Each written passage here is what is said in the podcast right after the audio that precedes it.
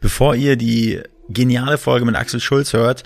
Ein kleiner Hinweis, und zwar ist mir ein kleiner äh, Fehler unterlaufen, beziehungsweise ist das Mikrofon äh, ähm, ganz zum Anfang bei der Aufnahme ausgestiegen, äh, und zwar zwischen Minute zwei und äh, Minute zwanzig.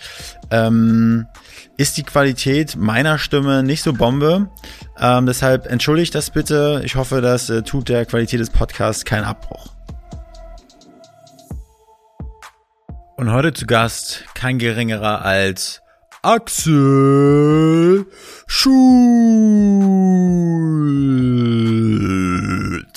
Ja, als Frank mir gesagt hat, äh, dass wir Axel Schulz bei uns im Podcast haben, bin ich fast vom Glauben abgefallen, weil ich kann mich noch daran erinnern, ähm, als mein Vater mich in den 90ern geweckt hat und meinte, hey, Wolfi, aufstehen, äh, Axel Schulz boxt jetzt gegen Foreman äh, in Las Vegas.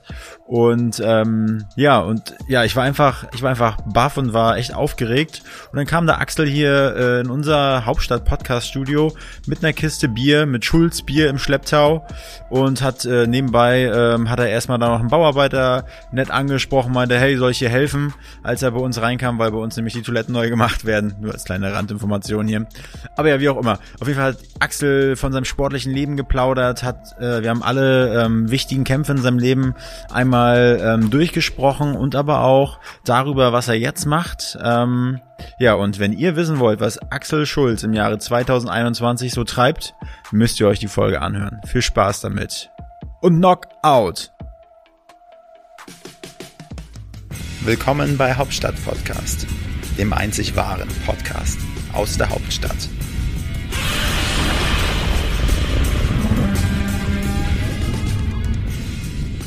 Ja, herzlich willkommen und hallo zu einer neuen Ausgabe von Hauptstadt Podcast mit dem sportlich motivierten Wolfgang und dem Supersportler Frank. Ja, Ach, lieber. Scheiße, wo bin ich denn hier in die Rasen? ja, lieber Muss ich Wolfgang. Ja unterbrechen, Entschuldigung Ja, bitte. lieber Wolfgang, heute haben wir eine Legende zu Gast.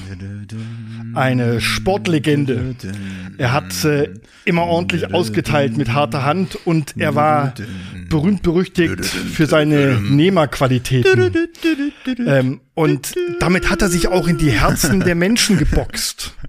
Unvergessen. Und wir freuen uns ganz besonders, heute im Hauptstadt-Podcast zu haben, den ehemaligen Profiboxer Axel Schulz. Lieber Axel, herzlich willkommen. Ich freue mich sehr. Ich bin jetzt gespannt, was auf mich zukommt, wenn ihr so schon anfangt Ja, hier mit rumschleimen und so den Super und was Nein, wir schleimen nicht rum, wir sagen nur, was Sache ist. Ähm, wie gesagt, ich bin mit deinen Kämpfen groß geworden.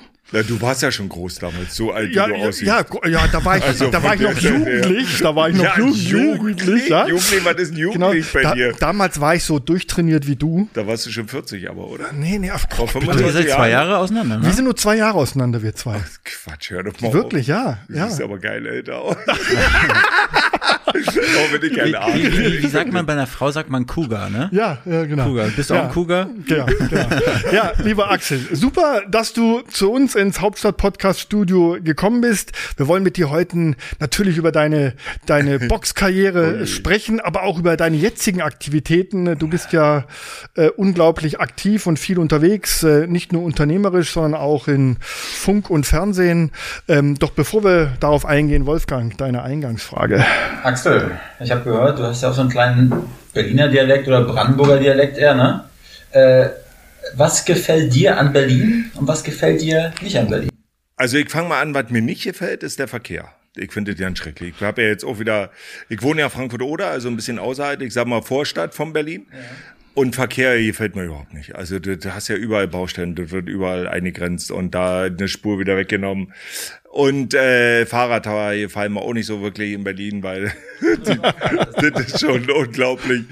Und ansonsten finde ich geil äh, die Vielfalt, dass du wirklich, äh, sag mal, ganz viele Nationen hier hast, dass du ganz viele Möglichkeiten hast, super, super essen zu gehen, wenn du willst, verschiedene Sachen hast. Also Sportveranstaltungen ohne Frage, Events ohne Frage.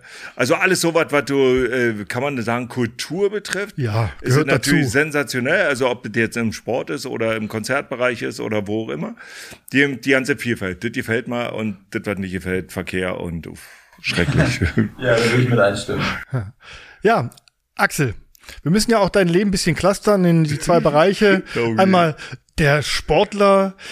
Wenn man in Deutschland nach ähm, Boxern fragt, nach Schwergewichtsboxern, fallen eigentlich zwei Namen.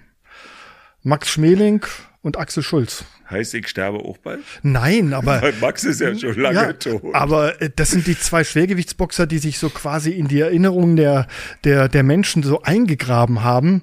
Äh, was mich vorweg interessiert, äh, wann bist du eigentlich auf die Idee gekommen, Boxer zu werden? Warst du schon im Kindergarten, hast da ordentlich gerauft mit den, mit den anderen Kindern und hast dir mal eins auf die Nase gehauen und gesagt, so, passt? Oder wie wird man, wie wird man Profiboxer? Na, Profiboxer kam ja ganz später. Also ich sag mal, ich komme ja aus der ehemaligen DDR, äh, bin groß geworden in Fürstenwalde, das ist hier auch gleich um der Ecke, also Hälfte zwischen Berlin, Frankfurt oder. Und äh, bin da groß geworden und meine Mama war dafür, wir konnten sportlich alles ausprobieren. Ich war vorher in Fußball, so wie jeder kleine Junge mit neun oder mit, mit sieben, acht, keine Ahnung. Das hat mir aber nicht gefallen, alle hinter einen Ball hinterher zu rennen. Dann bin ich in, äh, zur Leichtathletik gegangen. Das fand ich total bekloppt, im Kreis zu rennen und äh, keine Ahnung, das war richtig doof. Dann bin ich zum Schwimmen gegangen und das war auch noch bekloppt da, weil du gegen so eine Wand geschwommen bist und musst wieder umdrehen und zurückschwimmen. Das war alles zu langweilig. Und dann bin ich durch einen Zufall zum Boxen gegangen und äh, da war ein Freund von mir, der hatte schon geboxt und hat dann sozusagen auf meine Nase geboxt, weil er schon ein bisschen mehr Training Ja. hatte. Da habe ich so gedacht, oh, das will ich auch können. Und bin dann dabei geblieben. Und mein erster Übungsleiter hieß Sauer. Später war das äh, Manfred Gerke, der auch in Berlin dann später war. Äh, Sauer hieß der. Und äh, das erste Training war, oder das zweite Training war, das erste war ja mal so, wo mein Kumpel dann auf meine Nase gehauen hat. Und das zweite Training war fünf Runden im Stadion rennen, Krafttraining machen und dann nochmal fünf Runden im Stadion rennen. Habe ich gesagt, hallo, ich dachte, ich boxe hier, das mache ich nicht mit. Und bin nach Hause gegangen wieder, weil ich gesagt habe, ich kam ja gerade aus der Leiter, da bin ich ja genug gerannt. Und dann äh, hat mein Kumpel aber Boxhandschuhe mit nach Hause gebracht und dann kam der Ehrgeiz dazu. Wie alt warst du da? Da war ich dann zehn, zehneinhalb.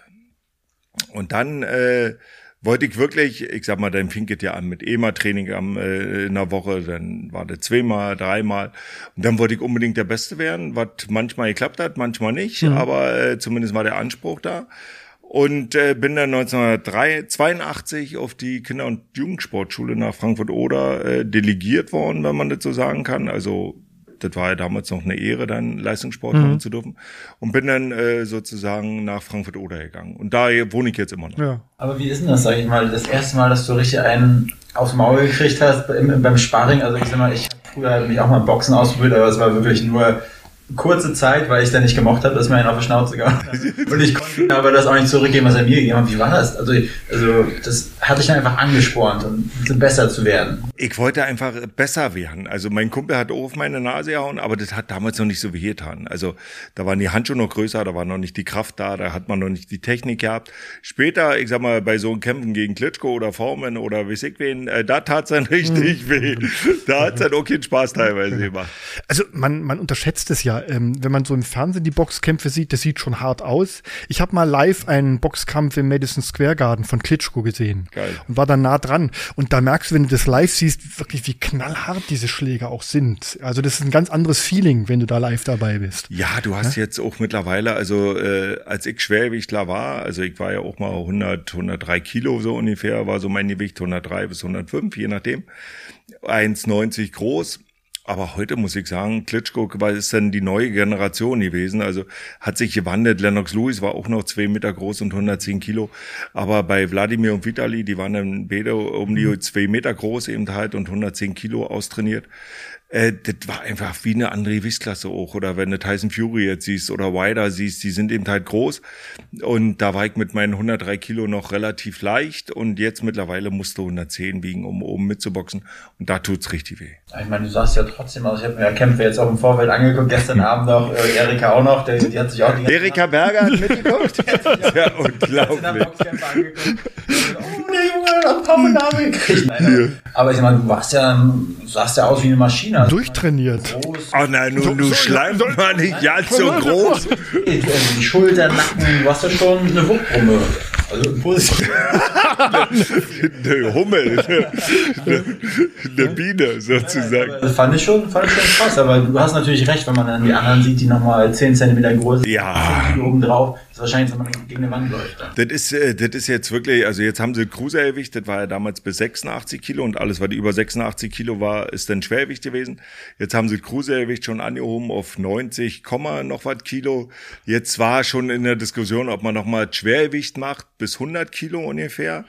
Und dann kommt das Superschwergewicht, wie bei den Amateuren im Prinzip, alles was über 100 Kilo ist, wäre dann nochmal die super, super Gewichtsklasse. Also für, für äh, Wider, Fury und Co. sozusagen, für die großen Jungs. So. Also jetzt warst du der junge Axel Schulz, hast quasi ja die Begeisterung für den Boxsport entdeckt und hast dich da jetzt so quasi durchgeboxt im wahrsten Sinne des Wortes, viel trainiert, hart trainiert Ja. ähm, und bist dann irgendwann Profi geworden. Naja, das kam ja noch ganz anders alles. Also ich, äh, ja, ich bin dann 82 auf die Sportschule gegangen, äh, nach Frankfurt oder bin jedes Jahr DDR-Meister geworden, hatte dann die, oder bin dann in die Nationalmannschaft der Junioren berufen worden sozusagen. Das war ja alles noch anders, äh, oder nie, ist wahrscheinlich genauso heute. Dann bin ich 86 Junioren-Europameister geworden im Halbschwergewicht bis 81 Kilo. Dann bin ich äh, zu die äh, bei den Männern eben halt mit eingestiegen, habe dann 88 den Chemiepokal gewonnen. 89 ist der Chemie- Chemiepokal war ein, eins der best angesehensten Turniere, so wie in Berlin das TSC-Turnier, sowas äh, habe ich auch mal gewonnen. Also es gab zwei große Turniere in Deutschland äh, bei den Amateuren äh, zu DDR-Zeiten. Äh, Das war das TSC-Turnier hier in Berlin und der Chemiepokal die hoch angebunden waren und das waren so Kriterien, dass du zur EM oder WM vielleicht mal kommst oder Nationalmannschaft. Wenn du den gewinnst, dann habe ich das, wie gesagt, gewonnen, bin dann 89 zur Europameisterschaft gefahren als ganz junger Schwergewichtler, habe da eine Silbermedaille geholt, dann war im gleichen Jahr 89 irgendwann die Weltmeisterschaft in Moskau, da habe ich eine Bronzemedaille geholt und dann kam 89 äh, im November die Wende. Und äh, dann war die Frage bei, also Hen mit Henry Maske habe ich ja jeden Tag dann trainiert und Manfred Wolke. Wir waren eine Trainingsgruppe mit vier Sportlern zusammen, also Jan Quast, Andreas Otto, Henry und ich. Und äh, wir haben dann mal immer zusammengesessen, als dann sozusagen äh, die Mauer gefallen ist am 9. 9. November 89 und haben zusammengesessen und haben gesagt, Mann, eigentlich können wir ja jetzt Profi werden, weil das Profiboxen war ja in der DDR gar nicht erlaubt und war gar nicht auf dem Schirm. Man hatte Mike Tyson mal im Fernsehen gesehen, 86, wo er Ja. Weltmeister wurde, der jüngste, jüngste Weltmeister im Schwergewicht. Man hat andere Kämpfe gesehen als Profi, äh, die da übertragen wurden, aber er war nicht so in der Öffentlichkeit oder in den Medien. Und äh, dann hat äh, Henry Maske, Manfred Wolke und die haben es dann gemacht. Also sind dann Profi geworden. Habt ihr denn damals schon Geld verdient mit dem Boxen? Nee, äh, ich hatte damals ein Angebot gehabt, nach Leverkusen zu gehen, in, in der Staffel, in der Amateurstaffel zu boxen. Ja. Für Bayern 04 Leverkusen. Leverkusen. Da hätte ich gekriegt 6000 Mark. Wow. Eine Ja, Wohnung, äh, wo ich nicht bezahle. Also mietfrei Ja. und ein Auto. Die DDR hätte dich gehen lassen. Nee, das war Nee, ja die, war schon die Wende. die Wende war ja schon. War Das schon, war ja schon die Wende. Genau, was äh, ich dachte so mit der Wende, das hatte mich auch interessiert, ob du da eigentlich, äh, also wie haben sie dich behandelt äh, in der DDR sozusagen als Spitzensportler? Das war super. Wir haben ja alles gehabt. Also uns hat ja nichts gefehlt. Also unsere Mensa war immer voll. Also wir hatten auch Bananen gehabt oder Fleisch oder eben halt na, als Leistungssportler. Also das war wirklich Brauchst ja so. auch Bananen. Weil, na, na, Kohlenhydrate und so Ja, weiter, aber weil viele sagen ja immer, wir haben ja im, im Osten nicht Essen gekriegt, aber ist ja Quatsch. Das, ich hab ja äh, große Fleischereien, so wie die Eberswalder, gab's ja damals schon, als glaube ich, äh, Eberswalder ist so ein Wurstkonzern äh, in Eberswalde und ich glaube, das war der größte damals Fleischkonzern in Europa, so ja. Und äh, wir hatten alles, also kann man kann man jetzt nicht sagen, wir hatten nichts und äh, keine Ahnung, also das war alles da. Und dann, äh, wie gesagt, war das Angebot eben halt als Amateur äh, weiter zu boxen, bis zu Olympia wenigstens, bis 92 Barcelona. Oder eben da, also da hätte ich dann in Leverkusen 6000 Mark gekriegt jeden Monat, ein Auto umsonst fahren und eine Wohnung, wo ich nicht bezahle. Oder jetzt kommt's, äh, als Profi zu unterschreiben bei Wilfried Sauerland und äh, ein Auto zu bekommen, aber die Wohnung muss ich selbst bezahlen. Für 2000 Mark Für im 2000, Monat. ja. Und da habe ich gesagt, ich probiere das einfach, weil ich habe einen abgeschlossenen Beruf, ich habe Mechaniker gelernt und habe gesagt, so wie meine anderen Kumpels auch, wenn das mal mit dem Leistungssport nischt wird oder dass ich war ja kein an nicht dran zu denken, mal Geld damit zu verdienen, dann gehe ich halt arbeiten wie meine anderen Kumpels auch. Und so habe ich dann gesagt, ja, ich würde gern Profi werden. Wir versuchen das und haben wirklich, ich sag mal, zweieinhalb Jahre haben uns alle ausgelacht und haben gesagt, ihr seid schön bescheuert, weil die anderen haben natürlich in der Bundesliga geboxt, also ob das Leverkusen, Aalen oder wo auch immer war und haben dann Schweinegeld verdient im Verhältnis zu uns. Und wir haben eben halt als Profi versucht, uns da durchzukämpfen. Und dann kam 1992 im Dezember sozusagen die Wende dass RTL bei uns eingestiegen ist, also in unseren kleinen Sauerland-Bockstall. Wir waren damals zwei Sportler mehr oder weniger, also Henry und ich und Manfred Volker als Trainer da hat RTL gesagt, wir übertragen die, die Jungs und mhm. dann wurde es natürlich interessant Klar. für Werbepartner, Klar. für Sponsoren Klar. und auch die Börsen sind dann ein bisschen okay. hochgegangen. Aber ihr habt ja damals quasi, na, RTL hat es ja ganz groß aufgezogen. Das war natürlich äh, eine super Sache auch, ja, immer mit Perfekt beiden. Ja. gewesen. Wir hatten plötzlich wurde es Populärboxen. Das ja. war ja so ein Randsport eigentlich. Man ist, wie gesagt, man ist mal aufgestanden für die Mike Tyson-Kämpfe mal. Irgendwo hat sie sich dann nachts angeguckt. Ja. Und plötzlich war bei RTL ständig Vorberichterstattung, Live-Übertragung, Nachberichterstattung, das war ja. Da kam dann ein neuer äh, Sportchef, ja. Burkhard Weber, der Burk leider nicht mehr unter uns ja. ist, und der hat damals geholt Formel 1 mit mhm. Michael Schumacher, Schumacher. Heinz-Harald Frenzen und eben halt Boxen mit Henry und mit mir. Mhm. Und äh, wir waren noch viel zusammen, also wir vier und haben Promotion gemacht irgendwo. Wir sind oft beim Formel 1 Rennen gewesen, die sind oft beim Boxen gewesen. Mhm. Und dadurch hat sie die Gegenseite gepusht. Also es war einfach eine geniale, geile ja, Zeit. Klar. Ja, klar. glaube ich, wie die Popstars, ne? Richtig. Ja, ja. wahrscheinlich die Monros. Genau. Naja, Oder aber, hier drüben Erika Berger, genau, genau. der so konzentriert gerade liest. Aber es war ist ja, jetzt Sekretärin von. aber im Grunde war das ja eine relativ kurze Zeitspanne von 89 quasi in den wenigen Jahren plötzlich, ja, warst du Profi. Ja, ja. plötzlich war das, ja, Thema in den Medien, Boxen, wurde berichtet. Ja. ja. wurde, wurde live berichtet. Ja, und dann kam es natürlich, wir machen einen kleinen Sprung, diesen legendären Boxkampf 1995 gegen George Foreman. Das war 95. 95, ja. glaube ich, gell? Also ich, ich erinnere mich noch wirklich wie gestern an dieses Bild da ja, du stand. Du warst ja auch schon 40. Ich war schon 40. da stand dieser George Foreman, das waren ja so drei Zentner Fleisch. Ja, und ich dachte mir, wie will man den denn K.O. schlagen? Also es ist wirklich so ein, so ein, so ein Fleischberg, dieser George Foreman. Ja. Und äh, ich glaube, Las Vegas war der Kampf, glaube ich, ja? Ja, ja. In Las Vegas. Äh, und, und das hat dich ja quasi unsterblich gemacht, dieser Kampf. Ja, das war ein, äh, das war ein Glücksgriff sozusagen. Ja, gut, gehört dazu. Forman ist damals, das habe ich noch geguckt, im November äh, 94 hat er gegen Michael Murray gewonnen, lag hinten nach Punkten war eben halt schon 45 und Maike Mora war, ist glaube ich mein Alter, mhm. ich weiß es gar nicht genau. Und äh, der Kampf lief jedenfalls und Foreman lag nach Punkten hinten und haut auf einmal in der zehnten Runde Maike Mora K.O. und wird ältester Schwergewichtsweltmeister ja. der Geschichte. Ja. Und äh, dann hat mich mein damaliger Manager Wilfried Sauerland irgendwann im Dezember kurz vor Weihnachten angerufen hat gesagt, du Axel, pass mal auf, du hättest die Chance gegen Foreman um die Weltmeisterschaft im Schwergewicht zu boxen, ja, also das, größer geht's ja, gar nicht und dann noch gegen so eine Legende, ja. ja. Und Icke so, nee, mach ich nicht. Also, Hast ja, du gesagt, echt? Ja, weil du, hattest du Angst, Schock. dass du den nicht K.O. schlagen kannst, nee, oder? Nicht da, nee, generell von ja? den, das war das Größte, darauf habe ich ja hintrainiert, ja, mal irgendwann in meinen Träumen, in meinen Kopf, aber dass das jetzt auf einmal innerhalb von drei Tagen möglich wäre, äh, das, damit beschäftigt man sich. Nee, ich bin ja selbst noch nachts aufgestanden, als Forman gegen Murai boxt hat und habe den Kampf dann nachts gesehen, auf Premiere damals. Und äh, auf einmal ruft mein Manager an und sagt, den kannst du jetzt boxen, um die Weltmeisterschaft. Äh, ja. Und da habe ich gesagt, nee. Und dann haben wir mit meinem Trainer, mit Manfred Wolke, uns hingesetzt, in der Halle gefahren, uns getroffen und Wilfried Sauerland war wirklich so fair, hat gesagt, du musst dich nicht heute entscheiden, mach mal die Feiertage und dann gucken wir. Und da haben wir wirklich jeden Tag uns mit Manfred Wolke hingesetzt, alte Videos geguckt, neue Videos geguckt von Formen und dann haben wir gesagt, komm, der ist 20 Jahre älter, der alte Sack, den wirst du ja wohl schlagen. Also über die Kondition, über die Kraft, ja. über die Ausdauer. Also es müsste eigentlich machbar sein. Und dann habe ich irgendwann Anfang Januar gesagt, okay, wir boxen. Wahnsinn. So. Und jetzt trainierst du auf diesen Kampf hin. Wie gesagt, man sieht da dieses, diesen Koloss. Der, ja. Ich fand den ja wirklich gigantisch, ein Riesentyp. Ja. ja. Äh, jetzt äh, äh trainierst du auf diesen Kampf hin. Ja, die Tage schreiten voran und jetzt ist der Tag da. Du bist in Las Vegas. Äh, praktisch die Zuschauer ähm, nehmen Platz und du bist hinten in deiner Umkleide. Ja. Wie geht's einem da? Äh, relativ bescheiden. Ja. Weil zum, Nicht der Stift, oder? so, ja klar, zum Anfang ist das alles noch so, wow, Der geil. Riesendimension. Amerika, Las Vegas. Ja, das Show. war eben halt gar nicht zu vergleichen Ja, mit den Kämpfen, ja. die ich vorher gemacht habe. Um die Europameisterschaft habe ich ja schon zweimal Ja, geboxt, er hat immer unentschieden, immer verloren. Also das war, George Foreman war einfach eine Legende. Ja. Und dann war geil, also ich sag mal, ich habe mich vorbereitet, intensiv vorbereitet, wir hatten alles und das war alles ja keine Frage.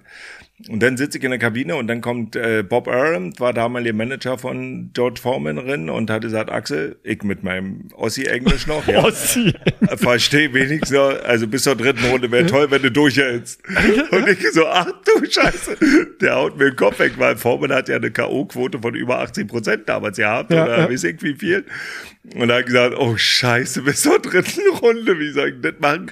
Wir hatten natürlich eine Taktik zurechtgelegt mit Manfred Volke und die sah so aus, dass ich in den Kampf gehe und viel aus dem Rückwärtsgang boxe.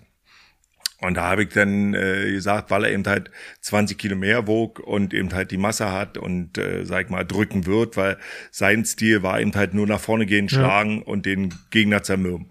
So, und dann hatte ich so gedacht, ja, dann war ich auch ein bisschen angepisst, ja, dass der Manager noch kommt und sagt, halt wenigstens drei Runden durch. Das war natürlich erstmal ein Schock für mich selbst so. Das ist ja so ein Psychospiel, oder? Geil, ja, im Nachhinein wusste einfach, das ist genial gewesen. Also wirklich, vielleicht hat's da aber genau den Kick auch gegeben nochmal. So, dann bin ich als erster in den Ring gerufen worden und waren ungefähr, weil, wo ich dankbar war, ungefähr 1000 Deutsche, die wirklich, Ja, ob das. Frankfurt oder Berlin oder wo immer Die haben gut Stimmung herkamen. gemacht, ja. Die sind ja rübergeflogen Aber extra. insgesamt, Äh, 13, 14.000. Also die Arena war ausverkauft Mhm. im MGM. Und, und weißt du, wie viel also, äh, weltweit den Kampf gesehen haben? Nee, das weiß ich nicht. Da habe ich keine Ahnung. War aber viel. Also dadurch, dass George Foreman schon eine Legende war gegen Ali geboxt und der älteste Schwergewichtsweltmeister. Also in. Deutschland hat jeder geguckt. Äh, da hatten wir um die über 80 Prozent. Ja. Also das hat wirklich jeder. Da sind die Leute war- aufgestanden für. Ja, und haben Die so- sind aufgestanden Ja, für, ja. genau, das war ja dann morgens, also genau. bei RTL, äh, morgens Das wurde um richtig drei oder um promotet. Das wurde richtig promotet. Das wurde Ja. richtig promotet auch. Naja, jedenfalls äh, bin ich dann in den Kampf. Also ich war der Erste im Ring. Und dann musste ich auf den dicken George noch warten. Er hat sich auch Zeit gelassen und das. Hat noch Big Mac gegessen. Und dann habe ich überlegt, oh komm, du wirfst die Taktik einfach mal um und äh, setzt ihn unter Druck, obwohl er eben halt 18 Kilo mehr hatte. Und wir standen dann in der ersten Runde zusammen und ich wollte ihn so wegschubsen, wie man das im Kampf so macht, seine Stärke zeigen. Und der, der hat sich gar nicht bewegt. Meinst du Boxhandschuhe gegeneinander? Oder? Nee, das war schon, sondern dann in der ersten Runde so, wenn man mal zusammensteht, wo man sagt, dann gibt man dem mal einen Push und dann wisst er, dass ich auch äh, ein bisschen Muckis hatte. Der hat sich überhaupt nicht bewegt, hat mich weggeschubst, sage bing, bing, bing, bin ich weg wie so ein Gummiball. Und habe gesagt, okay, machst du doch wieder die Taktik, schnelle Füße, Rückwärtsgang, Kontern und die ist eigentlich aufgegangen. Also ich war sehr zufrieden und habe wohl gedacht, nach zwölf Runden, ich habe Ja, das Ding gewonnen. also das war ja damals wirklich so, wir haben alle den Boxkampf äh, gesehen und äh, äh, im Grunde auch als Nicht-Experte, allen war im Grunde klar, äh, du hast einen legendären, einen einmaligen Fight dahingelegt gegen den Typen. Ja. ja. Und alle waren sich sicher, Axel ist unser neuer Weltmeister. Und es, es wurde ja auch schon bei RTL so verkündet quasi, ja. Jeder sagte ganz klar, ja, die Experten, den Kampf hat er gewonnen. Und dann äh, kam natürlich diese Entscheidung, die, es gibt so zwei Sportentscheidungen, die Deutschland so richtig erbost hat. Oder Oh, zwei. bin ich gespannt. Die erste, vielleicht erinnerst du dich an die Fußball-Weltmeisterschaft 1990. Achtelfinale Deutschland. Ja, genau. Achtelfinale Deutschland gegen Holland. Als Frank Reichardt Uli Völler angespuckt hat. Ja. Ja. Da hat sich ganz Deutschland angespuckt gefühlt. Und als du den Kampf dann im Grunde nach, ja, nach, nach Richterentscheidung, nach Punkten verloren hast, da war wirklich Deutschland erbost, weil sie haben sich wirklich beschissen gefühlt. Ja, ich hätte auch lieber gewonnen, aber Ja, ich hätte ihn umhauen müssen. Das sagt man ja, ja aber immer kann so man den, kann man den, hat den jemals einer, also diesen Ja, Fleischklops, Mohamed Ali ja? hat ihn umgehauen in Mohamed, der achten Runde. Ja, ja. Mohamed Ali, das ist ja, ja, ja. Das war 84, 74. Siehst du? ja, der hat ihn umgehauen. Hast du dir mal ausgemalt, wahrscheinlich hast du das schon und hast dann gehört, wie das Leben hätte ausgesehen, hättest du ihn weggenockt? Nee, nicht wirklich. Chancen, noch andere Chancen? Ach du, äh, nö, nicht wirklich. Ich lebe eigentlich immer in einer, in einer, also in einer heutigen Zeit und nicht hätte, sollen und aber. Hätte, hätte Fahrradkette. Ja, weil da, also nicht wirklich. Also da werden ein paar Kämpfe neu kommen. Er hatte ja einen Vorvertrag gehabt, gegen Mike Tyson zu kämpfen. Also hätte ich wahrscheinlich den nächsten Kampf gegen Mike Tyson geboxt. Also von der Seite her war das so. Zum Glück nicht, ansonsten. Den hätte ich aber weggehauen. Hast du den Kampf von ihm gesehen kürzlich? Den ja, den hatte ich auch kommentiert. Respekt, ja. Ich, ja. ich fand das gut. Also ja. der Einzige, was mich gestört hat, zwei Runden, äh, zwei Minuten natürlich. Da fehlt dann immer noch ein bisschen. Ja. Aber ansonsten war das eine geile Geschichte und äh, haben sie gut gemacht. Also Roy Jones war ein bisschen, Roy Jones ist ja einer der besten Schwergewichte oder Halbschwergewichtler, Cruisergewichtler und war sogar im Schwergewicht Weltmeister. War wirklich einer der besten Kämpfer. Und der war so, der hat es gerade mal eben mal in der siebten Runde ein bisschen aufblitzen lassen, dass er auch Schnelligkeit hat, dass er ein bisschen Witz hat in, in den Kombinationen. Aber er hat ja danach wohl gesagt, du, Tyson hat schon hart gehauen. Also es waren zum Anfang ja nur. Körpertreffer, mhm. wo die hingegangen sind. Aber ich fand's, ich fand's okay. War mhm. mal endlich wieder so Boxen so im positiven Aber Sinne im Gespräch. Was mir gerade durch den Kopf geht, Frank und ich haben letztes Mal zusammen Hangover den Film geguckt, spielt ja. sich auch in Las Vegas ab ja. und da wurde der Tiger von Mike Tyson geklaut. Und da genau. hat der Mike Tyson auch einen umgeflankt. Daran habe ich gerade gedacht. Ja. Entschuldigung, dass der ich hat ja, Der hat ja ein paar Mal als Schauspieler probiert und mhm. so, macht er heute noch. Und ja. äh, jetzt macht er, glaube ich, hat eine Hanfplantage, was ja in Amerika erlaubt Nett. ist und äh, steht ziemlich geschäftlich wieder gut genau. da. Also ich, ich mochte die Boxkämpfe von Mike Tyson, dafür bin ich auch immer aufgestanden, weil du bist um drei Uhr morgens aufgestanden und konntest um Viertel nach drei wieder ins Bett gehen. Der ja. hat ja immer so schnell die Leute ausgenockt, seine ja, Gegner. Einfach, ja? Guck mal, du siehst, der ist 1,80 1,90 äh, 1,80 groß, ja. hat äh, 103, 104 Kilo, hat aber eine geile Technik. Ja. Und das haut ihn um. Ja, also, der hat die immer sofort in der ersten, Wahnsinn. zweiten Runde, zack, ja. weg waren die und dann konntest du wieder ins Bett gehen. Ja, ja war, immer, war eine ruhige, ruhige. genau. so. Eine Zwischenfrage noch zu dem Kampf. Ähm, wenn ich mir jetzt vorstelle, ich bin da in dem Ring, 14.000 Leute gucken zu und du weißt, irgendwie die ganze Welt guckt auch zu in Las Vegas. Du wärst das Nummerngirl. Ich wäre das Nummerngirl, ja. hätte ich mir noch den Po rasieren müssen. oh, Gott. ich will mir das nicht vorstellen. Nein, aber äh, sag mal, was ist, ja, was ist das für ein Gefühl? Also ich sag mal, du, du, du hast ja versucht, so lange, nee, du wolltest ihn ja umhauen, du wolltest natürlich auch so lange wie möglich durchhalten, aber ich sag mal, so wenn, wenn du dann in der, in der Ringecke sitzt und du wirst dann bequatscht vom Trainer und er sagt, mach mal das anders, mach mal das anders, was ist das für ein Gefühl in dem Moment? Du schaltest eigentlich ab. Also eigentlich bist du ja am Tunnel. Das war ja bei uns äh, Boxern, ich sag mal, du gehst Du trainierst eben halt jeden Tag hart, also drei, vier Monate vorher bereitest du dich auf den Kampf vor, durchgängig. Und dann stehst du im Ring und sobald der Gong ist, sag mal, brauchst du eine Minute, um so in die ganze Situation zu kommen. Passt dir der Gegner? Liegt das? Wird das heute dein Tag? Das geht dir alles so durch den Kopf. Aber wenn du so eine Minute drin bist in den Kampf und das läuft relativ gut, dann bist du wie in so einem Tunnel. Da merkst du nicht mehr eine Kamera oder dass da 100.000 Leute zugucken oder dass da 1.000 Leute in der Halle für dich schreien oder gegen dich schreien.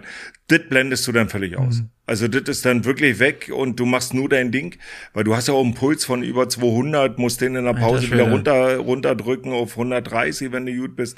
Also von der Seite her ist das dann wirklich wie so ein Tunnel und du machst dann nur dein mhm. Ding. Also dieser Kampf ist ja wirklich in die in die Boxgeschichte eingegangen.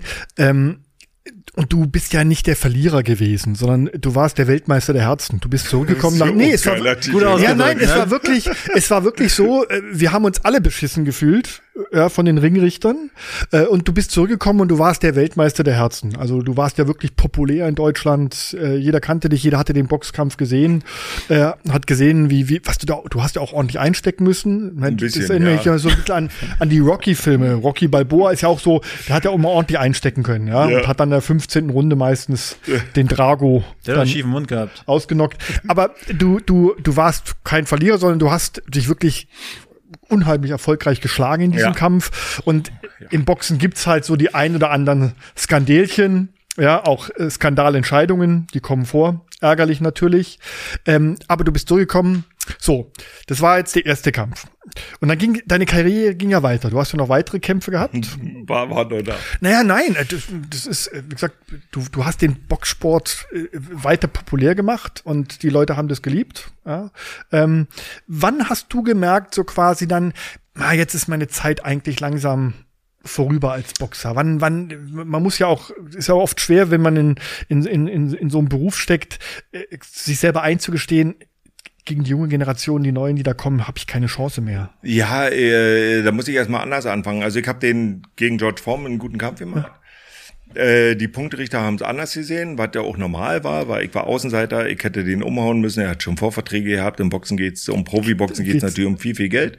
Er hatte äh, den nächsten Kampf geplant gegen Mike Tyson, da gab für ihn 50 Millionen Dollar, also von der Seite her, Dollar, ja. von der Seite her war ich da natürlich ein kleines Licht nur, ich war nur eine Durchgangsstation. Ja.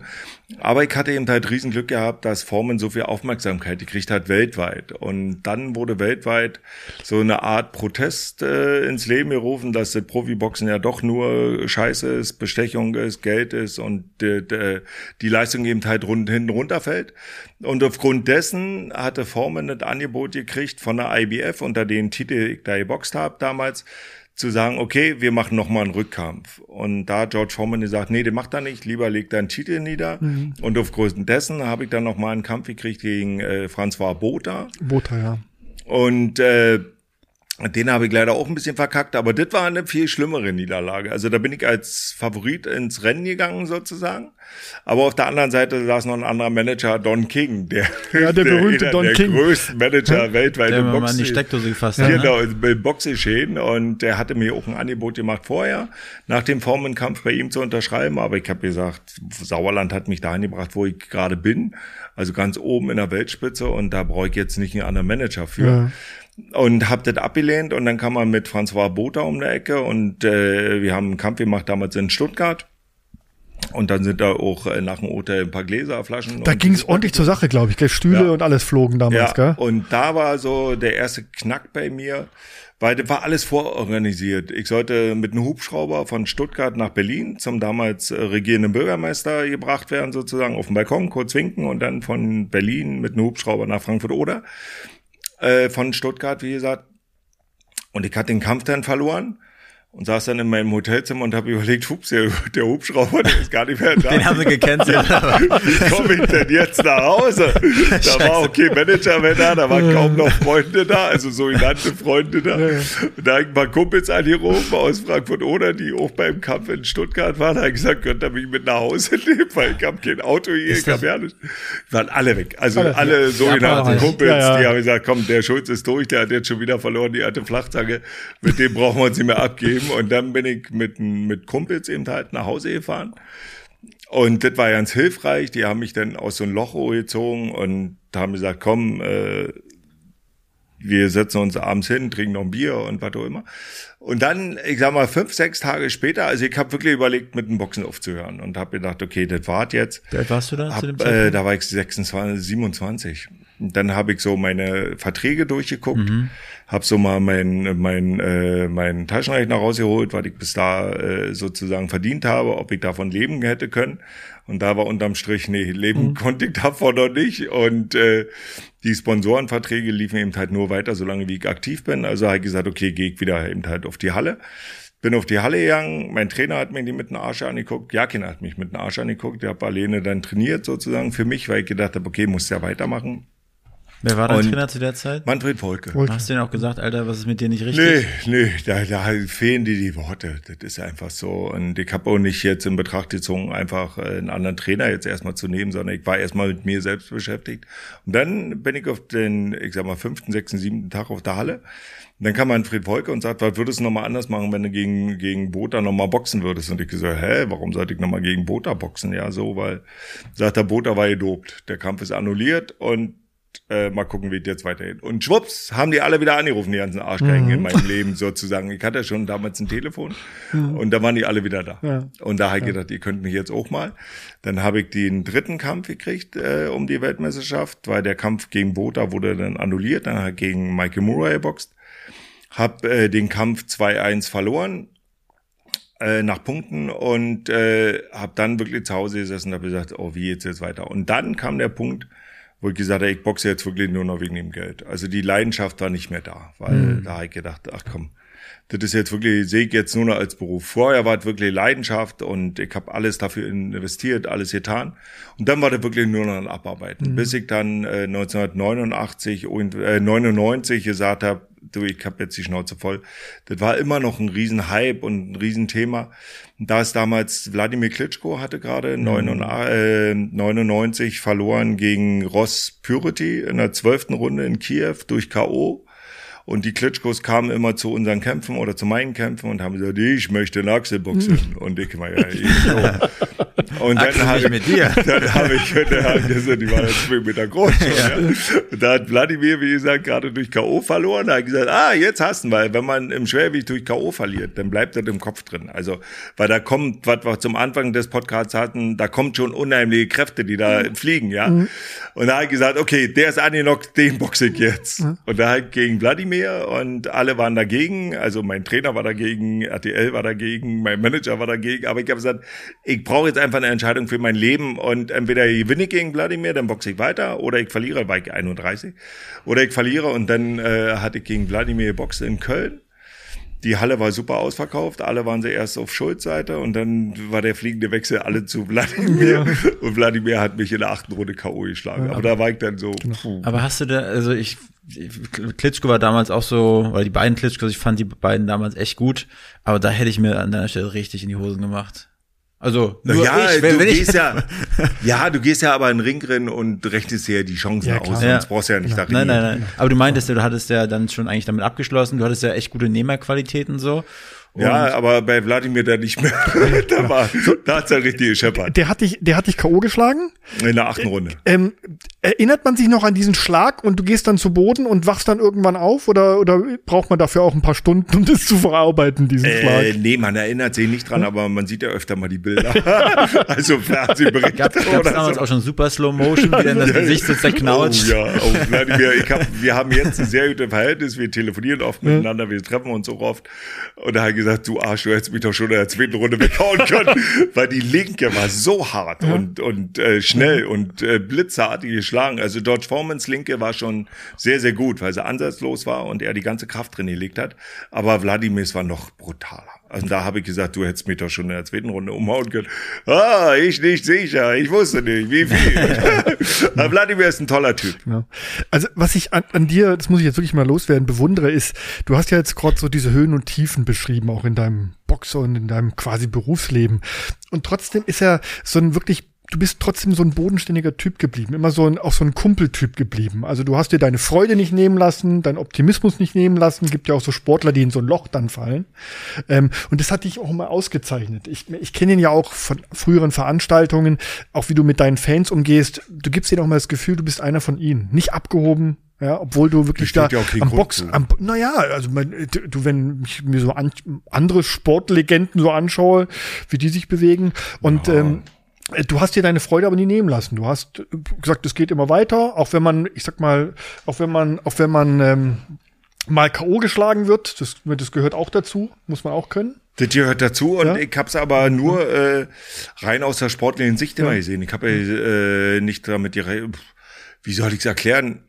Ich bin halt Sport aus Leidenschaft ja. gewesen und nicht irgendwie.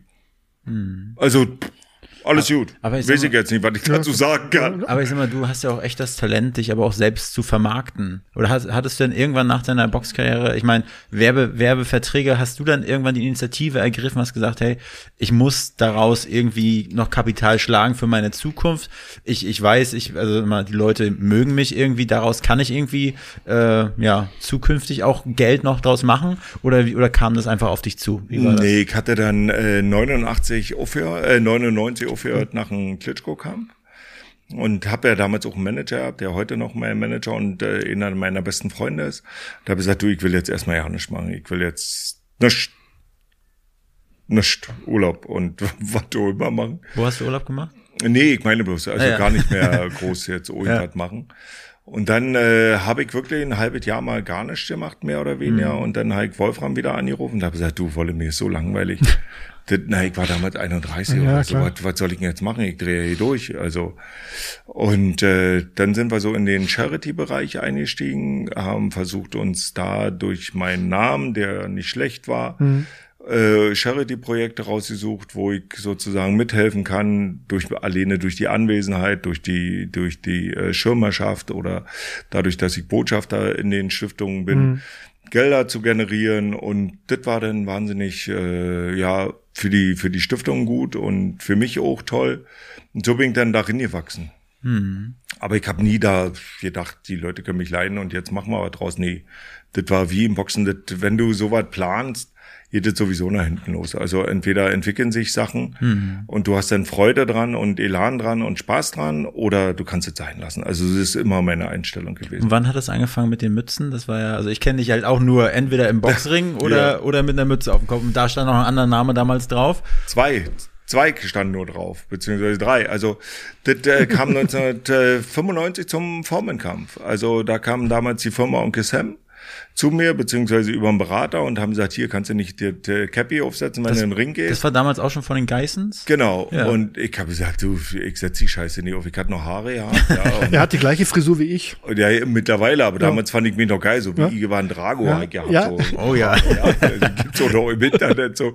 Und äh, das fand ich ziemlich cool, ja. Und haben sie gesagt, setz doch keine Mütze auf. Und außerdem, wenn ich die vergesse, dann muss ich nachher Geld zurückzahlen, weil ihr sagt, ich habe den äh, Vertrag nicht erfüllt. Na, haben sie gesagt, ja, komm, wir machen das schon und äh, ist ein entspannter, lockerer Vertrag. Und so kam das dann mit dem, mit der Mütze, wo ich gedacht habe, ist ja geil. Mike. warm.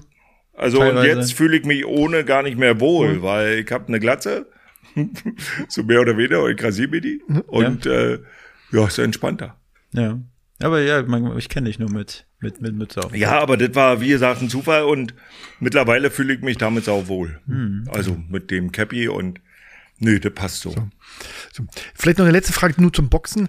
Ähm, es gab ja andere Boxer, Henry Maske hat ja dann noch mal zehn Jahre später noch mal, glaube ich, ein Comeback dann Ego. Äh, äh, versucht. Mhm. Ähm, kämpft man da dann lange mit sich? Irgendwann denkst du mir, mein Gott, mir ist langweilig, ich möchte noch mal boxen. Ähm, und wie kommt man auf die Idee, da noch mal ein Comeback? Ist es dann noch mal das Geld vielleicht oder tolle Angebote oder? Natürlich beides. Ja, beides Klar, ja. du bist Profiboxer. Bei mir war es so, ich habe dann mit 31 aufgehört. Ja. Und dann war ich hier in Berlin zum Boxkampf äh, Ruiz gegen Holyfield. Da war auch Don King mit da und äh, wir kamen dann so ins Gespräch und ich wurde in den Ring gerufen und hallo, Axel ist auch mhm. da und wie auch immer.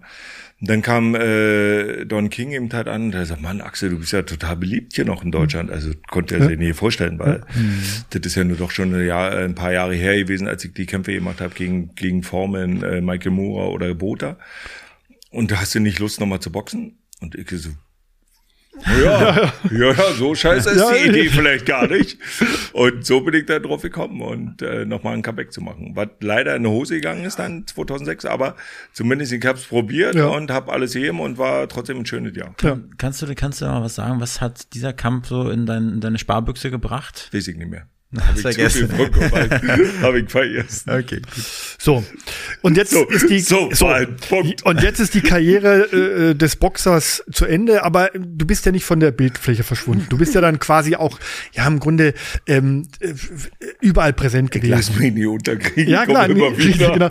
Nein, warst ja auch überall präsent. Du warst auf du bist du bist ja wie gesagt, du hast von Charity gesprochen, hast ja auch äh, machst ja da sehr viel auch mit der Aktion Herz für Kinder etc. hast du viel gemacht immer. Ja. Warst aber auch natürlich im Fernsehen nach wie vor präsent Prozent warst der beliebter Gast in irgendwelchen äh, Talkshows, Comedy-Serien. Es gab Warum ja alles. Immer ja? War. Ach so, weil heute. Ja, ja. Äh, bist du heute immer noch. Ja? Bist, Danke. bist du heute immer noch.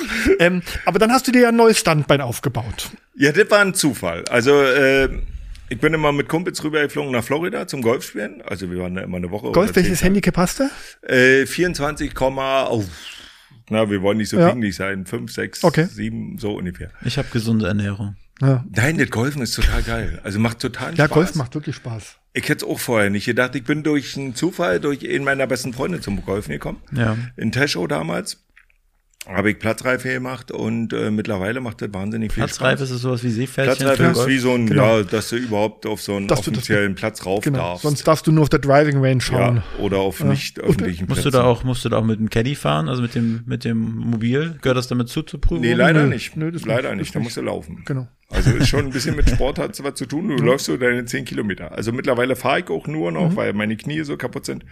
Aber alles entspannt.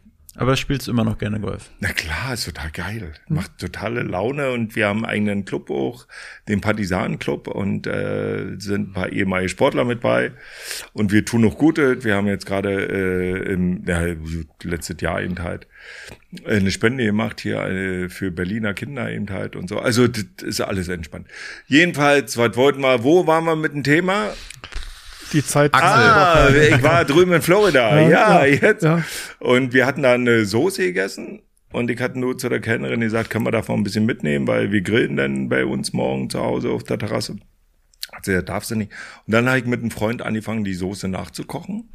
Und äh, wir hatten dann eine Soße sozusagen kreiert. Und äh, dann sitzen wir mit einem anderen Kumpel mal da und der ist Kochweltmeister. Und ich sag so zu dem Kochweltmeister, Mensch, Ronny, äh, ich koch jetzt auch. Und er, du Idiot, was kochst du? Und ich sag, eine Grillsoße. Also so nach drei Bier im Turm, ja. Und er sagt, du, ich habe eine Soßenfabrik, ich kann die ja mal groß machen. Ich Er, sag, er hatte du eine mich- Soßenfabrik, zufällig. er hat eine, und dann sage ich, willst du mich verarschen? Was ist eine Soßenfabrik? Man geht ja eine, äh, irgendwo in den Laden und kauft eine Flasche. Und dann war schon. Und dann sagt er, oh, da muss ja die, die Soße einführen. Dann sage ich, oh, ist ja geil, ja, dann kann ich dir ja mal das Rezept geben und du kochst mal nach, sagst mir, was du dafür kriegst und dann machst du die Mindestproduktion. Hat er mir die Mindestproduktion gemacht, aber die Mindestproduktion war für unsere Verhältnisse ganz schön viel. Also ein paar Flaschen eben halt. Und ich wusste gar nicht, wohin damit, weil du darfst sie nicht verkaufen, die haben keinen, also du, du bist ja nicht irgendwo da äh, lizenziert, dass du die verkaufen darfst. Und jedenfalls hatte ich dann immer welche zur Autogrammstunden mitgenommen und verschenkt und was auch immer, weil musste ja auch loswerden. Und dann äh, irgendwann habe ich einen sehr guten Freund von mir angerufen, Clemens Tönnies, den größten Wurst- und Fleischfabrikanten Europas, und habe Clemens gesagt, Mann, kann ich dir mal eine Soße schicken? Und du sagst mir ganz ehrlich, ist die super oder ist die schlecht? Und dann äh, habe ich ihm die rübergeschickt und drei Tage später rief er mich an und hat gesagt, du Axel, die Soße ist wunderbar, wenn du mehr draus machen willst, kommst vorbei. Und ich, hört sehr gut an. Ja. Dann bin ich nach Reda Wiedenbrück gefahren, in äh, Clemens sein Unternehmen. Riesen, Riesending, ne? Ja, ich muss sagen, der macht auch eine tolle Arbeit und äh, das ist wirklich, äh, wir hatten ja gerade im Vorfeld in der Besprechung das Thema, das, äh, das möchten ja keine Deutsche wirklich da in der Wurstfabrik stehen oder Fleischfabrik und die Fleischstücken da rausschneiden. Also ist wirklich, äh, ja, aber das geht dann schon in politische Wege. Jedenfalls äh, sagte er, die Soße ist toll, wenn du mehr machen willst, komm vorbei und jedenfalls vorbeigefahren. Und so kam dann äh, ein zum anderen, dass irgendein Mitarbeiter von ihnen gesagt hat, beiß mal in die Wurst drin, schmeckt super zu deiner Soße. Und ich beiß so in die Wurst drin und sage, willst du ein paar in der Fresse haben? Der guckt mich an und sagt, wie?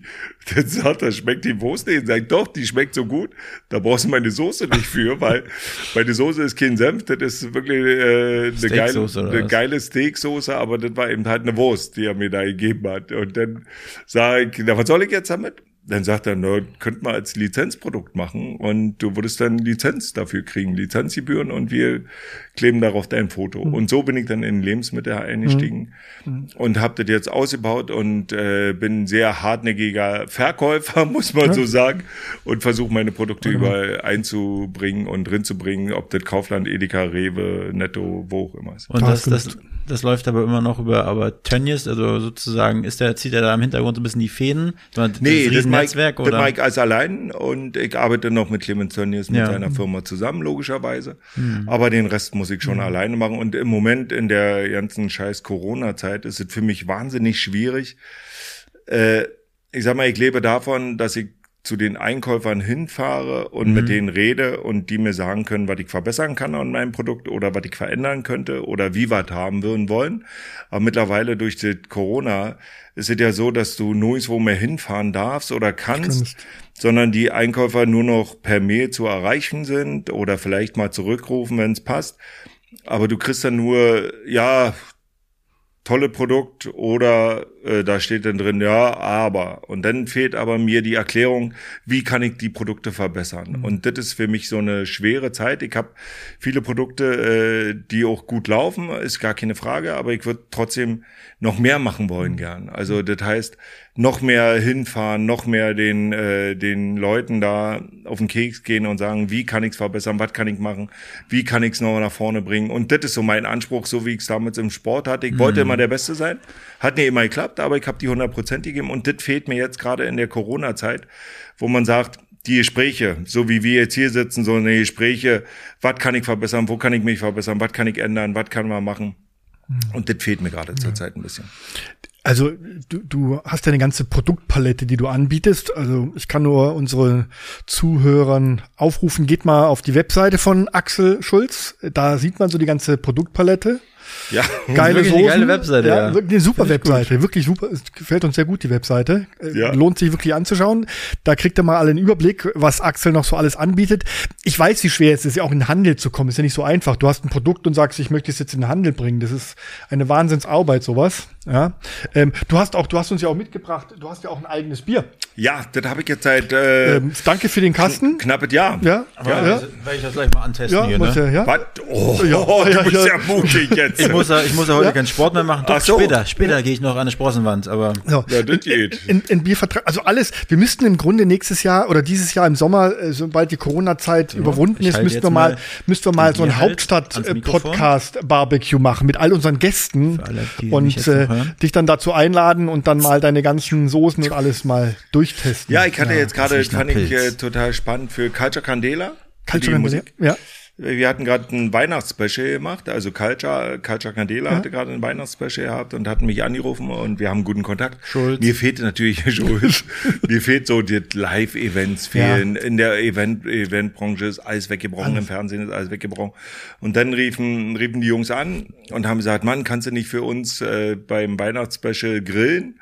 Fand ich total genial. Also man ist rausgekommen, man hat Live-Mucke neu gehabt, ich konnte dabei meine Leidenschaft so ein bisschen ausleben mit Grillen und Bier trinken dabei. Das war toll. Also wenn ihr da eine Idee habt im Ja. Sommer, bin ich gerne dabei. Müssen wir uns echt was einfallen lassen. Mal. Definitiv. Ich sag, sag mal, wir laden Ja, mal all das unsere mache ich ganzen. ja öfter. Ich verkaufe ja auch Grill-Events, ja, also im genau. Moment gar nicht. Ja. Aber für euch könnte ich dann einen Special-Preis machen vielleicht. Aber du, mal gucken. ich, äh, mir ist, Außer für eure Kollegin Erika. nee, nee, als ich hier so gesessen habe, wir müssen uns sowieso im Anschluss mal unterhalten, da gibt es glaube ich auch viele Sachen, die man online machen kann. Das kann man, äh, da, da hänge ich noch ein bisschen hinterher leider. Also Das, da, da bist du ja bei uns genau richtig, wir sind eine Marketingagentur. Ja, okay, weil das habe ich ein bisschen verschlafen, Ja. muss ich ganz ehrlich sagen, weil man ist natürlich glücklich, happy, wenn man sagt, man wird irgendwo äh, gefunden im Einzelhandel. Aber das Online ist ja im Moment ganz, ganz, ganz wichtig geworden. Und äh, sag ich mal, auch ein geiles Markenzeichen da eben halt mit drin zu sein. Mhm, Können wir gleich reden. Machen wir. Schmeckt der Bier? Ja, schmeckt wirklich gut. Ja, Schönes, schmeckt wirklich über das da. Warte! schönes, schönes, schönes Ja. ist vor allem noch kalt. Das stand Ja. ja, glaube ich, bei dir im, im Pickup, ne? Ja, genau, im Auto. Ja. Und äh, ja, und da habe ich wirklich lange dran gedoktert, das muss ich auch sagen. Ich mache alle Produkte, die ich sozusagen verkaufe, teste ich ja auch alle oder versuche die zu verbessern und zu machen, zu tun. Und da hatte ich erst eine Brauerei in München, die ist mal so was von auf den Sack gegangen. Die wollten so ganz klassisch Axel Schulz Bier machen in einer 05er Flasche. Und das, da habe ich gesagt, wer soll mir denn ein Bier abkaufen, weil ich stehe doch nicht für Bier. Ich stehe für Grillen, ja, aber für Bier doch nicht. Und dann 05 finde Das ich eklig. furchtbar. Ja, das wird also, schal. da- das, ja, du trinkst eben halt einen Schluck, dann bleibt das wieder zehn Minuten stehen. Dann, oh. und dann habe ich gesagt, nee, will ich nicht. Und dann ähm, habe ich eine andere Brauerei gefunden, mit noch einem Partner zusammen. Und da habe ich gesagt, genau das will ich haben, mit dem Schulz von früher, mit dem Röpsen, Ja, mit dem... ja, das wollte ich jetzt nicht das, machen, aber. das soll ein Funbier sein, wo die Leute sagen, da haben wir Spaß einfach drauf, den Schulz mal zu verarschen und alles ist gut. Und Ja. dann passt es. Nee, ist wirklich angenehm. Vor allen Dingen jetzt hier morgens, morgens um 10 Deutsch. Andere essen Knoppers und ich, wollt's trinke Bier. nicht sagen, ich wollt's nicht sagen. Okay, also jetzt nach dem, nach dem Boxen ist jetzt quasi das Grillen deine große Leidenschaft und alles, was so zum Grillen dazugehört. Ja. Grillen ist ja auch eine Kunst eigentlich, gell? Das ist ja, Ja, das- nicht nur irgendwas so ein geiles Stück Fleisch auf, auf, auf den Grill werfen, was natürlich passt, ja. Ja. Ich freue mich auf den Sommer. Aber äh, es ist ja wirklich eine, eine, eine, eine, eine, Kunst. Ich war mal hier in Berlin bei einer, bei der Grill-Weltmeisterschaft. Da war ich auch. Das war cool. Ja. Also da kannst du schon, da kannst du schon mit den Augen Ja. schlackern, wenn Ja. auf immer Eis fangen, Ja, ja. Äh, Eis anfangen zu machen auf dem Grill. Ja. Also wo ich gedacht, Ja. Eis auf dem Grill. Eis auf dem Grill.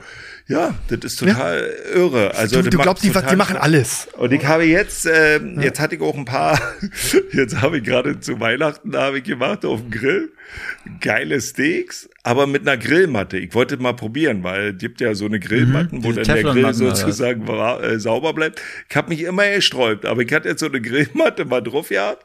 Muss sagen, war ja nicht schlecht. Also zum Saubermachen, da ist eben halt, du nimmst die Matte runter und ist gut. Und du kriegst so ja Muster drin und so weiter. Aber da hatte ich ein paar, da hatte ich ein paar Kommentare bei meiner Instagram- oder Facebook-Seite, wo du so sagst, nimm bloß die Grillmatte weg, das schöne Fleisch. Wann, hast- wann, wann hast du angefangen, äh, Instagram und Facebook äh, zu bespielen? Äh, ist noch nicht so lange her, vor vier Jahren, sag ich Ja. mal. Aber ich habe da noch zu wenig Follower, um da wirklich Ja, ich passt Reichweite zu erreichen. doch. Das passt doch, auf jeden Fall. Ich finde mal, du machst ja einen authentischen Job. Du, das macht auch Spaß. Also das ist ja, wo du sagst, da mach ich mal keinen Kopf drum, weil ich hau das dann fast alles raus, was so Ich, gibt. ich hatte den Post gesehen mit deiner netten Strumpfhose, die du zu Weihnachten wahrscheinlich ange angehabt hattest, wo so Super, eine kleine Extratasche war. Ja. Der erste Schnee Ja, ja. Die fand ich sehr gut. Ja, ja. Geil. Nee, das Leben soll ja Spaß machen. Und äh, das sind so eine Punkte.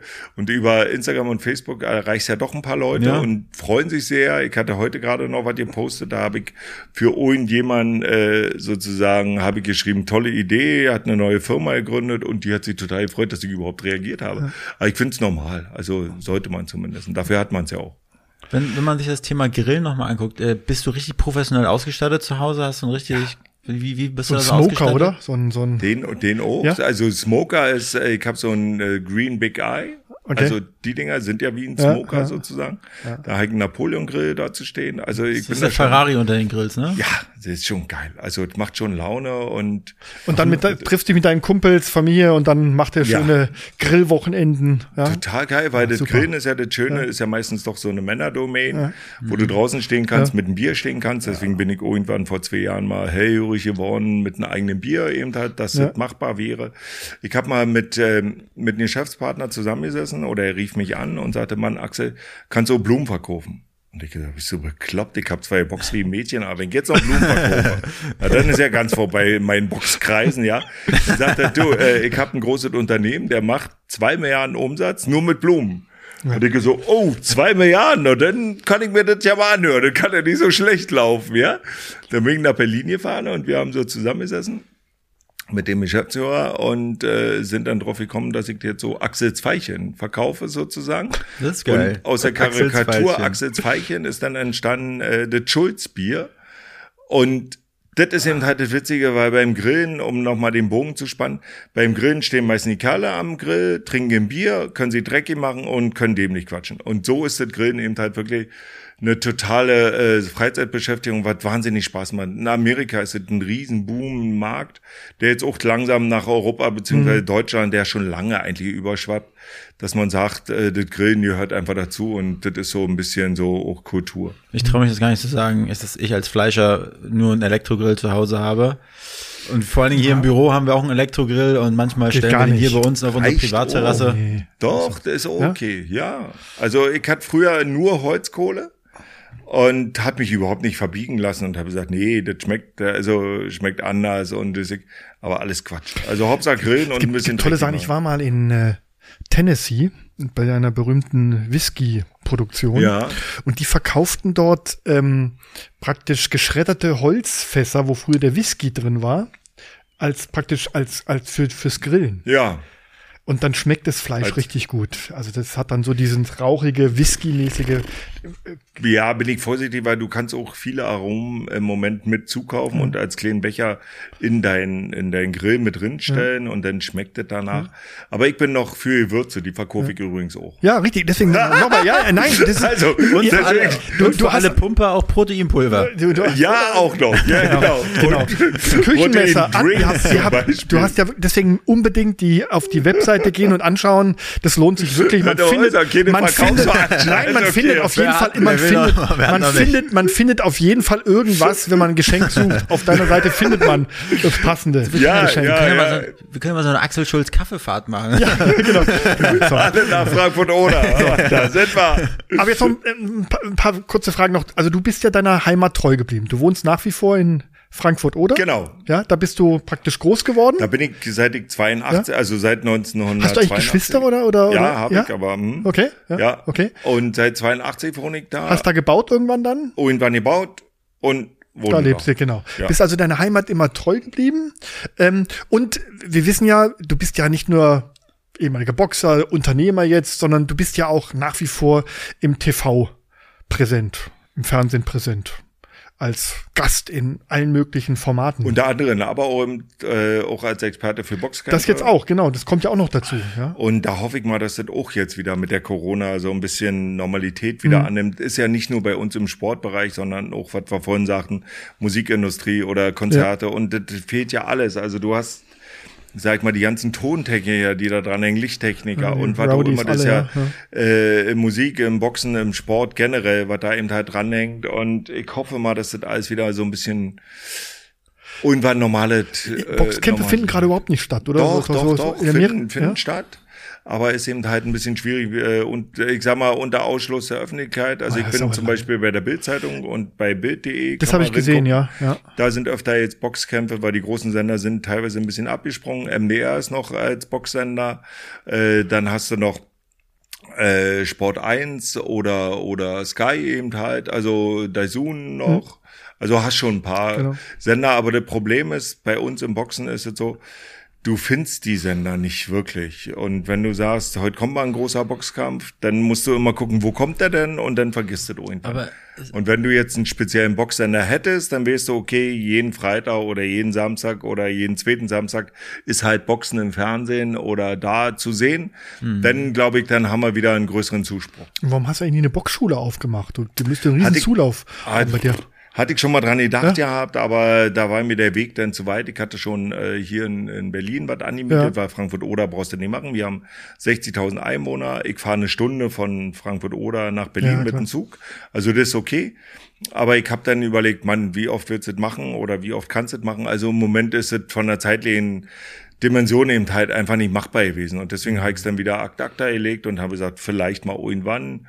Aber im Moment ist es nicht machbar. Ja, aber du also bist so eine Sympathiekanone, bei dir würden so die Bude einrennen. Ja, ich bin sicher. ein Schwein, als Trainer bin ich ein Schwein. Ja, aber du bist ein also, super Typ. Und, äh, nee, das so hilft ja nicht, wenn die Jungs da auf der Fresse kriegen und arbeiten müssen. Ja, ich würde ja. mich sogar auch bei dir anmelden nochmal. ja? Ein bisschen Freizeit können wir gerne machen, aber nicht so oft. Ja, nee, ja aber, ich, aber ich gucke nur zu dann, ja? Nee, aber als Trainer bin ich wirklich kein ja, einfacher. Bist du, bist ja, weil ich wurde so erzogen, eben halt in jedem, was man macht, 100 Prozent geben. Okay. Zumindest versuchen. Und wenn du als Sportler 100 Prozent jeden Tag geben musst oder, oder sollst, wenn du angeschrien wirst, du faule Sau, arbeite und so weiter, dann versucht man ja den, den nicht fertig zu machen, sondern einfach nur zu motivieren und ein bisschen zu reizen, dass er eben halt wütend wird und weiß ich was man. Aber da bin ich äh, nicht der Beste. Ich habe letztens mit meiner Tochter, sie musste rennen vom Training aus, äh, im ersten Lockdown sozusagen. Sie macht Schwimmen und dann habe ich gesagt, los, ich komme jetzt mit dir mit. Also beim, beim Rennen nicht mehr durch meine Knie, ich fahr Fahrrad. Oh, die habe ich fertig gemacht. Ja. Die Wie alt ist deine Tochter? Die ist 14 und sie hat mich dann angeschrien und dann gesagt, renn du doch mal, du fährst hier nur Fahrrad. und da habe ich gedacht, jetzt habe ich gesagt, den Punkt, wo sie einfach zickig wird und ja. geil wird. Also so vom Dix her. Ja. Hast, hast du eigentlich einen Boxsack noch zu Hause, an den du ab und zu, Hause, ja? ja, im Garten zu hängen. Und, und ab und zu klopfst du auf den noch ein, oder? Ja, das ist das, äh, ich sag mal, Fahrradfahren hasse ich wie Sau, weil ich dafür ja. die Muskeln nicht habe. Also ja. ich finde das oh, anstrengend wie Sau. Nimmst und dann halt E-Bike. Ja, na, ja, dann brauchen wir auch nicht mehr drüber reden. Aber da hast du eben halt, äh, wenn du sagst, du fährst eine Stunde, gehst du mit dem Fahrrad fahren, da komme ich aber nicht in die Belastung drin, weil die Muskeln einfach fehlen. Und äh, und das Boxtraining ist das Beste, was es eigentlich gibt. Da, da weiß ich, wo ich meine Belastung habe, was ich machen muss, was ich machen kann. Guck mal, Axel, oben an der Decke, da ist ein Haken, da soll auch ein Boxsack hin. Der, da kriegst du das von der, von der Statik hin? Ja, ja, der, der, der Held wer, hat sich schon ein Blauwal rangehangen. aber der Blauwal neben mir. Aber, aber der sollte dann wahrscheinlich auch mehr zu Deko-Zwecken. Der sollte schon, also den würden wir schon gut eingedroschen kaufen, damit er nach was aussieht. aussehen, ja. Nein, der Boxtraining ist eines der schönsten äh, Trainingsarten, die es überhaupt gibt, weil du trainierst von hier unten, von der Wade oder vom Fuß her alles hoch das merkst du ja schon alleine, wenn du Seilspringen machst. Also, dass du eben ja. halt andere, andere Körperbewegung äh, machst.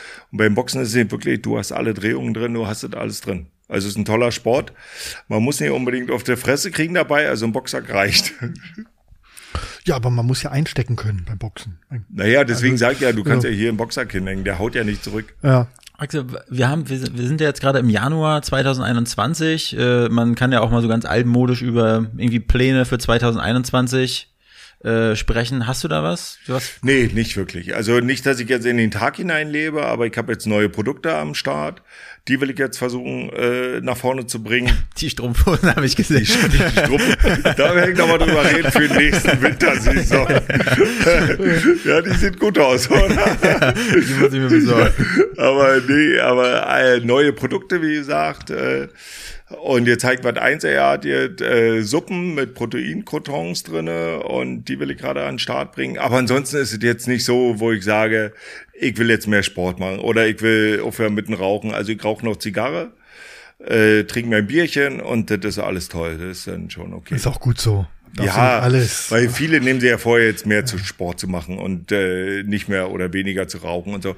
Alles gute Vorsätze, keine Frage, aber ich finde, man in der, gerade in der heutigen Zeit sollte man sein Leben auch genießen. Wenn ich eben halt gerne rauche, dann soll ich nicht 30 rauchen, sondern rauche nur eine oder zwei. Zigarren zum Beispiel rauche ich, kann man auch kaufen. Eine- Hast du, Zigarren hast du auch, ja? eine eigene Linie. Die haben wir noch nicht gesehen bei dir. Ja, auch, ja, ja. Aber ähm, Zigarre, wo, also wo kommen die her? Ist das deutsche Costa Rica. Costa Rica? Okay. Costa Rica und die, die gibt's bei Düsseldorf bei Bänden zu kaufen über Internet. Aber natürlich rauchst du auch nur diese. Ja, Oder gibt's natürlich. auch? Okay, gut. Ja, Ja, jeder hat seine vier, Marke. vier Sorten. Ein Whisky müsste zu, passt noch zu dir. Ah, das ist dann schon wieder zu hart. Ein Bier ist alles super. Whisky ist, puh, davon kannst du nicht so viel trinken. Da bleibt die Flasche so lang, so lang voll. Weil hier so ein Bierchen, nur drei, hast du schnell mal weg und Ja. machst den zweiten auf. Aber so ein Whisky, ich weiß nicht, das dauert ja dann schon. Naja, da musst Wirklich du, eine, eine ganze Vielfalt an Produkten, die da plötzlich, ja. Aber ich ähm, finde es geil, das ist vor ist authentisch. Ja, ich finde es cool. Ja, und, äh, ja, das Bier nehme ich, oder gibt's auch oft Anfeindungen, wenn ich so bei Instagram oder Facebook äh, mit meinem Bier das Fleisch so lösche oder so. Oh ja, Sag, Oh ja. komm, das ist aber altklassisch, macht man nicht. Für die richtigen Griller ist das, äh, geht gar nicht. Ich mach das aber auch so. dafür bin ich Amateur und Ja. das soll einfach nur Spaß dabei sein, ein bisschen Spaß machen und äh, man bildet sich ein, dass das äh, das Fleisch dann Ja. oder Bier schmeckt ein bisschen. Ja. Also von der Seite, ich nehme das Leben locker und das sollten auch alle machen. So ein bisschen, wie, wie geht natürlich. Ne? Geht nicht immer. Ja. War da ein Geschenke? Ja, natürlich. Ach du Scheiße. Äh, lieber, wie gesagt, das wir alles? könnten, wir könnten mit Ist das dir jetzt, jetzt warte mal Und ab, was, Erika jetzt, warte, jetzt warte mal ab, was, was kommt. Aber wie gesagt, wir könnten mit dir ja stundenlang weiterquatschen, weil es einfach auch äh, Spaß macht. Jetzt mit werd dir ich abgeholt. Krank Ja. Kommt Genau. schon. Denn wir haben, wir haben ein, ein kleines Geschenk für dich, ähm, Das äh, ich. bevor wir jetzt noch steht die, noch was Großes bevor noch, genau, bevor noch die Abschlussfragen kommen. Ähm, aber ein kleines Geschenk, weil wir von Produkten reden. Du trinkst ja auch gern Kaffee. Wir Ja. haben hier einen Partner, äh, auch ein neues Berliner Label, ähm, Hauptstadtkaffee. So was Ein, es. Spezial, ein spezieller Kaffee Sehr hier in geil, Berlin geröstet. Ähm, kannst du mal kosten? Hier Ja. eine Dose mit exklusivem Hauptstadtkaffee. Sehr geil. Vielen, Ja. vielen Dank. Also da Als freue ich mich wirklich, weil ich bin ein Kaffee-Junkie. Siehst du, genau. Wenn du Ich- kost ihn und wenn er dir schmeckt, gib mir mal Bescheid, dann schicken wir dir die Ja. Pakete regelmäßig. Weil äh, mit, mit, äh, mit Kaffee. ich bin totaler Morgenmuffel und stehe morgens Genau. meistens um sechs auf. Behalte doch bei jetzt wegen Corona. Sympath Und, sympathisch. Und, äh, brauch meinen Kaffee, kann aber noch nicht reden morgens, also mit gar keinen. das hätte ich gar nicht gedacht bei dir. Nee, ich bin totaler Morgenmuffel. wann, wann stehst denn du auf, so etwa? Na, theoretisch um sechs. Also jetzt hat sie ein bisschen verschoben, 6.30 Uhr So früh ist auch, schon ja? geworden. Oh. Ja, ich behalte es so bei, weil dann kann ich meine Mails machen, kann ein bisschen Ja. arbeiten. Also ich mache ja jetzt im Lebensmittelbereich und da heißt es ja, die Mails beantworten, Fragen beantworten und bitte. Und äh, das mache ich dann natürlich, wo sich oh, Geschäftspartner äh, wundern, aber auch freuen und sagen, oh geil, du arbeitest ja wirklich damit. Und das ist eben halt mein Anliegen auch. Nicht, dass die Leute nur denken, ich mache jetzt die Lizenzprodukte und kassiere nur ab. Nee, das sind wirklich meine Produkte, wo ich 100% dahinter stehe. Und deswegen ist es für mich eine Selbstverständlichkeit, dass ich in den Schlüpper runtergehe und schon mal die Mails um 6 Uhr oder 6.30 Uhr oder 7 Uhr dann beantworte. Äh, das möchte keiner sehen, wie ich da sitze mit meinem Kaffee halt. Nein, Aber wir können das ja mal ausprobieren, wie der Instagram-Post ankommen würde. Mit schönen Ostschlüpper. genau, weiße, weiße Schlüpper Genau, genau. mit Da, trinkst du jetzt zukünftig immer schön Hauptstadtkaffee. Ja, Wenn er dir äh, muss schmeckt, ich, schicken muss, wir dir. äh, ja? Sind das Bohnen oder was sind das? Das sind Bohnen. Okay. Das sind Bohnen. Wie gesagt, wir können es dir aber auch gemahlen, aber du hast doch bestimmt eine Maschine, wo, Hab ich. siehst du? Und wenn es dir schmeckt, dann, dann schickst du mir eine WhatsApp und dann schicken wir dir Du immer willst, Nachschub. Du willst mir bloß deine Telefonnummer geben? Äh, du bist die, ja die, du hast du doch. Ja, die hast du doch. Nein, du kriegst einen guten Kaffee. Der schmeckt Nein, wirklich super. lecker. Und es ist ein, ein Partner von uns, mit dem wir zusammen Ist mal ein kleines Dankeschön, weil wir haben uns echt gefreut, dass du uns so spontan auch zugesagt hast. Ist ja in Corona-Zeiten auch nicht so selbstverständlich gerade, weil all unsere Gäste haben zurzeit furchtbare Angst wegen Corona. Man darf nicht raus. Und, Ja, was ja äh, auch vielleicht richtig ja, ist, aber, ja, aber äh, es ich natürlich wurde oft getestet, Ja, wir haben ja vorher wir gesprochen. auch, ja. Auch, und deswegen habe ich gedacht, komm, da kann nichts Genau. passieren und man ist mal draußen wieder. So in ist der es. weiten Welt, im großen Berlin. Genau, mal wieder. Berlin. Und ich habe das halt so gedacht, als Frank mir das erzählt hat, ich dachte, ich falle vom Glauben ab. Ne? Aber ich kenne das halt, mein Vater äh, hat früher auch geboxt, war auch boxbegeistert und hat mich als kleinen äh, People, hat er mich dann aufgeweckt nachts, hat gesagt, komm, Axel, Axel Schulz, Boxkampf, da habe ich dich halt auch gesehen. So als Da warst ich halt, du so, war so groß. da war Ja, ich, also ich 95, 95, wie alt war ich? Na, ich war sieben. Geil. So. Und dann, da kann ich mich auch dran erinnern. Da war ich Deshalb 17. Extrem coole Erinnerung. Dankeschön. So, so, aber Wolfgang, jetzt Die letzte, Wichtige- aber wirklich sehr, sehr wichtige und entscheidende eine persönliche Frage. Axel, Jetzt. und vielleicht äh, könntest du uns da wirklich sehr behilflich sein. Nein, also wen, wen würdest du gerne als nächstes bei uns auf diesem Sessel sehen und hören? Darf da immer nur einer sitzen? Wenn sie lange blonde Also- Haare haben, auch keine zwei. Cindy und Bert oder, oder Hannelore und Nein, Heino. ich finde ja, ich finde ja geil Rammstein. Also ich sag mal, wir kommen ja auch aus Berlin alle. Und das ist einfach eine geile Band, eine geile Truppe. Und das würde ich mir sozusagen Das sind vier Leute, oder? Rammstein. Fünf. Fünf. Kennst, kennst du die zufällig? zufällig ja. Und zufällig, wir besprechen mal danach. Genau. Wir geben dir eine Karte mit, dann kannst du sagen, jederzeit. Nein, und das äh, würde ich spannend finden. Ja. Also von der Seite her, weil die haben ja viel durch, die Jungs. Mhm. Äh, hießen ja damals Feeling B als Band und äh, sind dann, haben sie umbenannt. Ich war im Konzert. Das war eins der geilsten Konzerte überhaupt äh, in Florida. Rammstein in Florida. Also war einfach geil in Fort Lauderdale und ich hatte dann mit den Jungs telefoniert und haben dann gesagt, komm doch vorbei. Da hatte ich damals äh, gerade drüben gelebt in Florida. Da hab ich gesagt, wie, wo spielt ihr denn? Weiß ich nicht, keine Ahnung, wo wir spielen. Und ich da im Internet nochmal rausgekriegt, wo sie spielen. Bin dann rübergeflogen, na, äh, wir fahren mit einem Auto drei Stunden nach Fort Lauderdale. Und das war eins der geilsten Konzerte überhaupt. Die Halle war ausverkauft mit 12.000, 13.000 stand da drinne Und du kannst dir nicht vorstellen, wenn du in Amerika bist und alle singen Deutsch in der ganzen Halle. Und äh, das war toll. Und die leben in Berlin? Sind oder? in Berlin. Berlin, ja. ja. Ja, Berlin, genau. ja. Also alle so ein bisschen verteilt. Das wär- Da, da, da. Hier gleich um die Ecke jemand, Prenzlauer Das, Berg. das und wäre so. cool, ja. Ja. Also einfach eine geile Band, auch wie sie das entwickelt hat, kommen ja aus dem Osten. Äh, Till Lindemann äh, war ja Leistungsschwimmer äh, in der DDR, Ah, okay. also auch ein guter Sportler.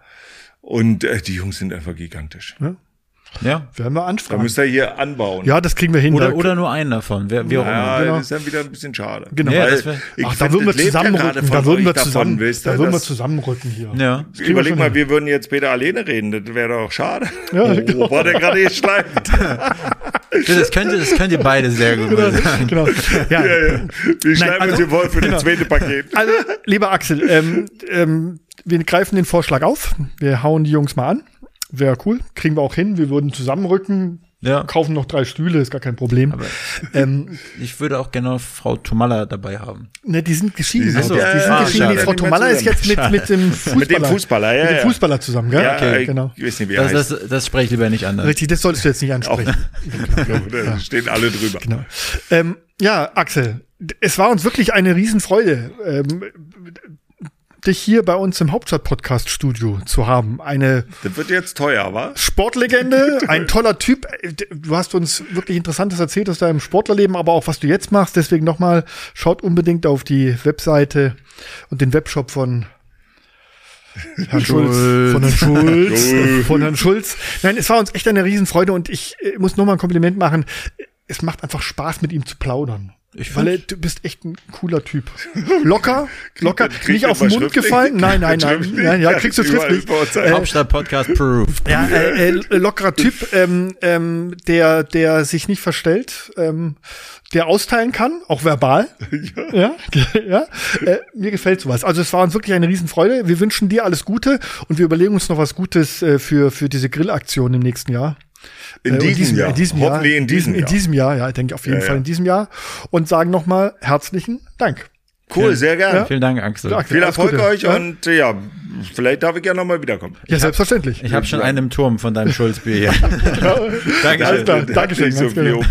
Mach's gut. Macht's gut, danke. Dieser Podcast ist ein Produkt der Next Gen Media, deiner Marketingagentur aus Berlin.